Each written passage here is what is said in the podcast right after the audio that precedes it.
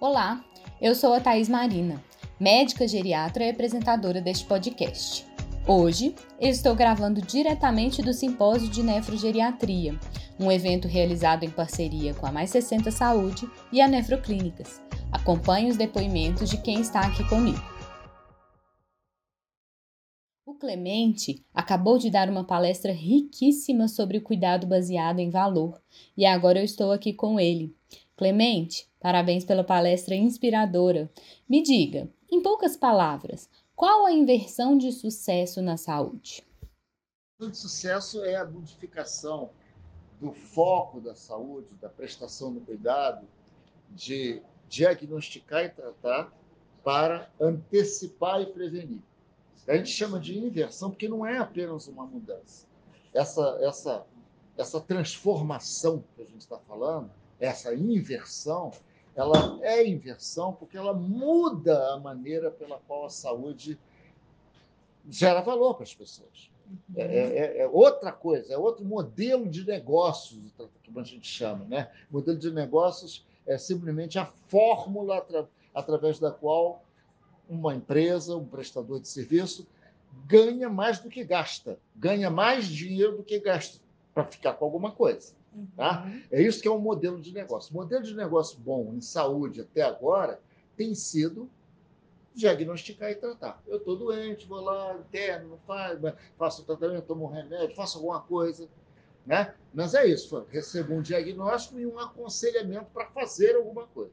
Agora, graças à tecnologia, graças à digitalização, graças a tanta coisa que apareceu, telemedicina, teleatendimento, tele, telesaúde, enfim, é possível conhecer cada indivíduo nas suas características médicas antes dele ficar doente, digamos uhum. assim, de calcular ou identificar o risco de cada pessoa desenvolver efeitos adversos na sua saúde uhum. antes que aconteça isso. Uhum. Então é isso que a gente chama de antecipar e prevenir. Né? Então, ah, já que eu tenho os dados de fulano, eu posso ter esses dados de milhões de pessoas. Uhum. Eu posso usar o que a gente chama de inteligência de dados para isso e identificar pessoas que terão, grupos, pessoas que terão mais probabilidade de virem a ficar doentes de uma maneira grave no futuro. E eu antecipo, então. Uhum. Eu não uhum. espero ela ficar doente. Essa é a grande mudança, essa é a grande inversão. E para nós que estamos começando a caminhada, né, peço licença porque o senhor é um exemplo. Obrigado. Está mais à frente, mas é, é uma alguém que a gente até coloca como opção, né, ou como modelo para seguir, o que, que o senhor deixa de pérola, assim, de uhum. uma dica para ser que é essencial para quem está começando Estuda a em inteligência de dados e saúde. Aí procura depois o que, que é essa inteligência de dados mesmo. É, é, é, é a base disso que a gente falou aqui antes. Eu conversei também com o Elton, que é personal trainer, e com o Ricardo, que é nutricionista, logo após a palestra sobre cuidado baseado em valor. Acompanhe o depoimento deles. Eu sou o Elton, personal trainer, trabalho nessa área há aproximadamente 20 anos. É, minha formação toda foi relacionada ao treinamento de força e hoje eu tenho o que eu chamo de uma linha de trabalho voltada para o movimento. O que a gente pensa nisso é que o, o exercício deve estar a favor do movimento e não o contrário, que é o que normalmente se preconiza na formação de um profissional de educação física.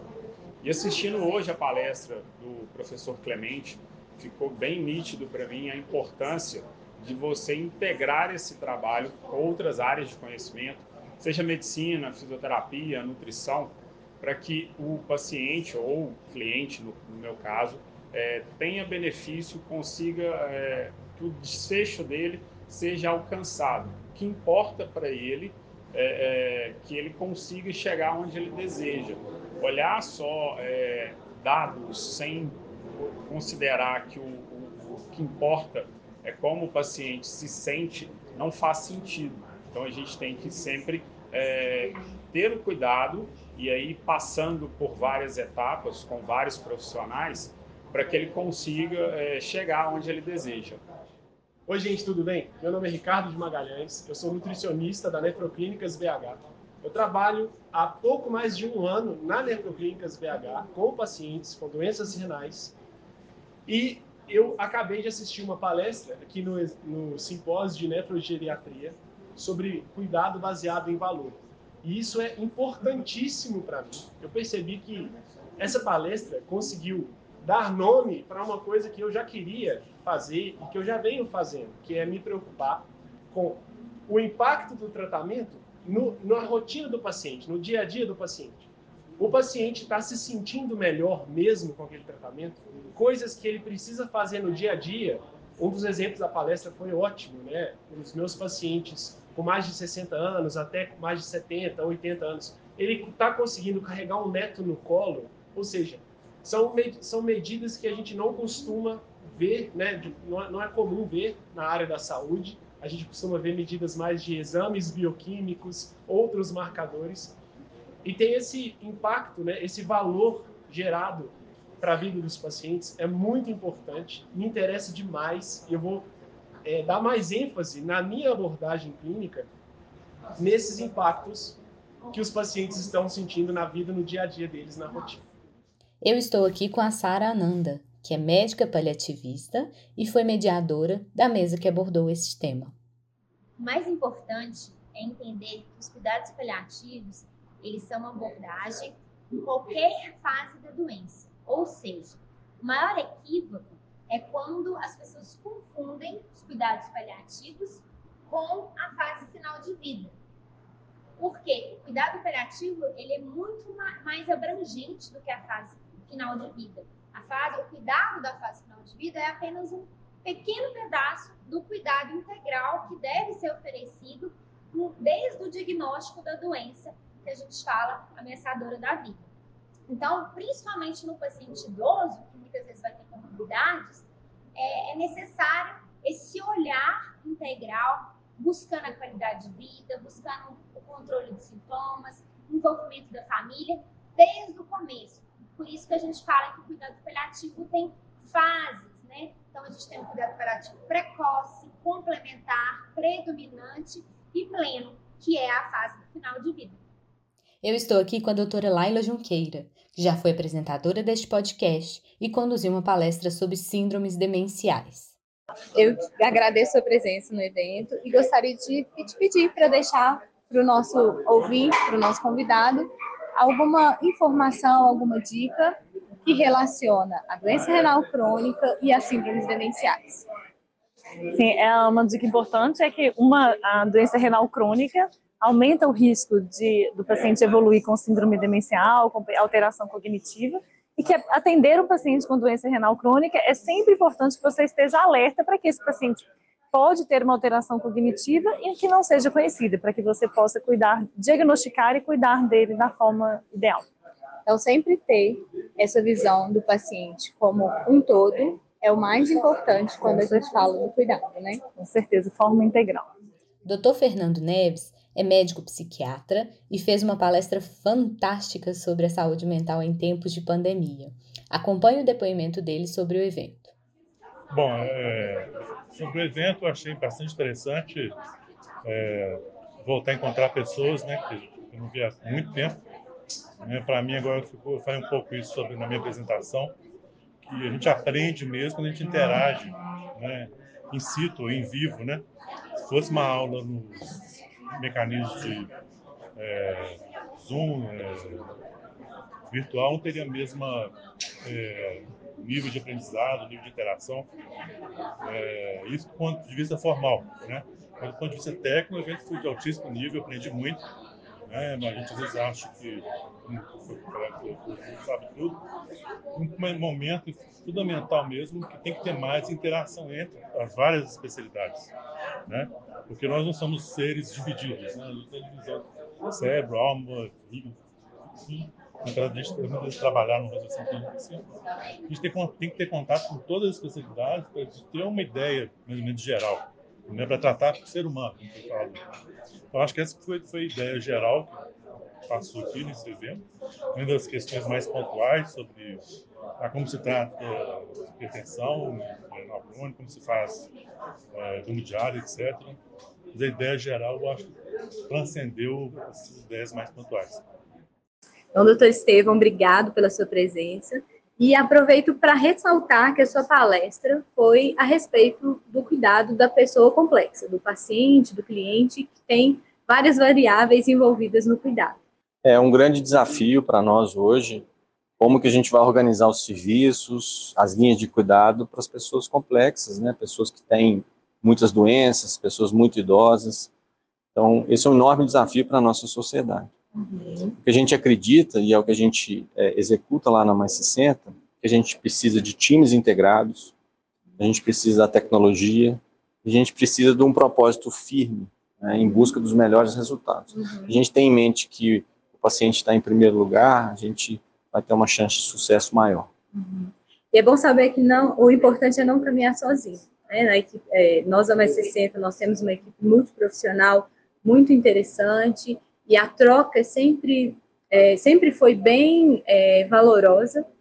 E como que tem sido a experiência na Mais 60 desde a, desde a introdução da, da equipe multiprofissional? É, esse é um empreendimento que está em contínua evolução. A uhum. gente aprende o tempo todo, uhum. mas a gente tem a convicção de que é, é nessa interação produtiva entre, as, entre profissionais de saúde, de múltiplas especialidades, com múltiplos saberes, que a gente vai encontrar as melhores soluções. Então, quando todo mundo está pensando junto, uhum. certamente a gente vai ter boas ideias e boas soluções para trazer. Gabriela, você como enfermeira, parceira da Mais 60, parceira pessoal minha, o que, que você leva do dia de hoje, de tudo que a gente aprendeu sobre nefrogeriatria? Então, foi um dia muito produtivo, a gente pôde fazer uma troca de conhecimento e a gente já vem aplicando isso na Mais 60, a gente tem visto muito positivos, o paciente é nossa prioridade número um, então a gente trabalha junto com a equipe multi, a gente tem um cuidado mais integrado. Eu acho que a gente sai daqui com a sensação que a gente consegue é, prestar mais desfechos positivos para o paciente, com uma qualidade melhor de vida. José Neto, agradeço pela sua presença, pela oportunidade de ter ouvido falar né, de forma tão brilhante sobre esse assunto que nós discorremos de nefrogeriatria, mas deixo você o espaço para falar para os nossos ouvintes, para os nossos participantes, algo de valor, algo diferenciado que pode nos desafiar a ser profissionais melhores. Legal, Thaís. Assim, primeira coisa, né, a gente fez um evento juntos como amanhã teve temas medicina baseada em valor, né, o cuidado baseado em valor, o paliativismo, a dificuldade de se tratar um, um, uma pessoa com múltiplas comorbidades. E esse exercício já colocou o público talvez no mesmo é, é toque que a Mais 60 e a Nefroclínicas andam, né, de realmente melhorar o cuidado eu fiz uma provocação na minha aula, que foi fazer, usando uma expressão inglesa, né, que é barking up to the wrong tree.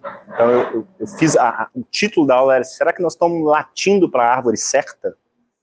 E aí eu fiz um exercício até pessoal mesmo, de coisas que eventualmente aconteceram durante minha vida, minha carreira, e que eu percebo que ainda existe muito ao meu redor. Então, a gente chegar nesse cuidado baseado em valor, gente tem que olhar para dentro e ver o que, que a gente está fazendo errado, para melhorar. Né? Não adianta querer melhorar sem entender onde você pode efetivamente mexer. Uhum. E o profissional, de modo geral, da saúde, seja ele médico, nutricionista, enfermeiro, ele é um profissional mecanicista, que não entende de ciência, ele não é crítico. Quando ele começa a estudar isso, ele, normalmente ele fica over, ele passa a usar a ciência como um fim em si mesmo, ele não usa ela como meio. A gente, definitivamente, a gente não trata pessoas, a gente trata doenças. Até na forma de lidar, eu costumo dizer que eu, gosto de chamar o paciente de cliente, para tirar aquela conotação negativa daquela pessoa que está ali esperando, que está aguardando a, o profissional chegar com a solução mágica. A gente precisa tirar o olho de números, a gente precisa parar de tratar o colesterol, a proteinúria, não que isso não seja importante, a gente tem que tratar o seu Zé. Em última análise, eu cheguei à conclusão que eu e eu acredito de modo geral muitos profissionais são soberbos e falta humildade para entender que a gente está errando em alguma coisa sempre. É o famoso socrático, só sei que nada sei. Partindo desse pressuposto, a gente é capaz de mudar, sendo efetivamente mais humilde, de mudando o mindset, cuidar da pessoa, olhar para o alicerce efetivamente estudar hábitos de vida. Não falar para um obeso que ele precisa emagrecer. Poxa, se chegar para um alcoólatra e falar que ele tem que parar de beber, uhum. você tem que dar o caminho. O médico precisa entender disso, precisa ter uma conversa entre o médico e os outros profissionais, acabar com essa coisa encaixotada. E a partir do momento que a gente coloca essa pessoa como sendo literalmente o motivo, e essa pessoa, eu costumo dizer que ela quer duas coisas, viver mais e viver melhor, não necessariamente nessa ordem. E viver mais nem sempre a gente controla, mas o viver melhor passa a se perguntar. Então, acho que, espero que as pessoas tenham levado uma mensagem é, satisfatória e que consigam mudar um pouquinho, é, porque fazendo isso o mundo ganha. E fica para nós esse desafio, né, de é, não é, nos restringir àquele modelo que na academia, na residência, ou até que outras colegas nos passaram como o único, mas colocar o paciente como o nosso objetivo, né, e melhor dizendo, um cliente, é algo que vai trazer uma mudança muito benéfica para a medicina, né, para o cuidado, para a ciência como um todo, mas para nós profissionais, porque quando a gente faz o que a gente gosta e tem resultados positivos e isso gera mais gosto e gera mais resultados, isso é uma cadeia positiva, né, um ciclo que se gera Virtuoso, e né? fica cada vez maior. Né? É, Agradeço muito. Obrigado, obrigado você, Thais. Espero ter mais oportunidades para conversar sobre isso. Será sempre um prazer. O Dr. Fernando Assunção, que esteve comigo recentemente no Jericast, está aqui do meu lado eu queria que ele contasse o que achou do evento. O evento foi sensacional, não foi? Justamente depois né, da pandemia, onde a gente está precisando de um contato mais próximo entre os, os palestrantes e os participantes do evento, retomando aí os eventos presenciais.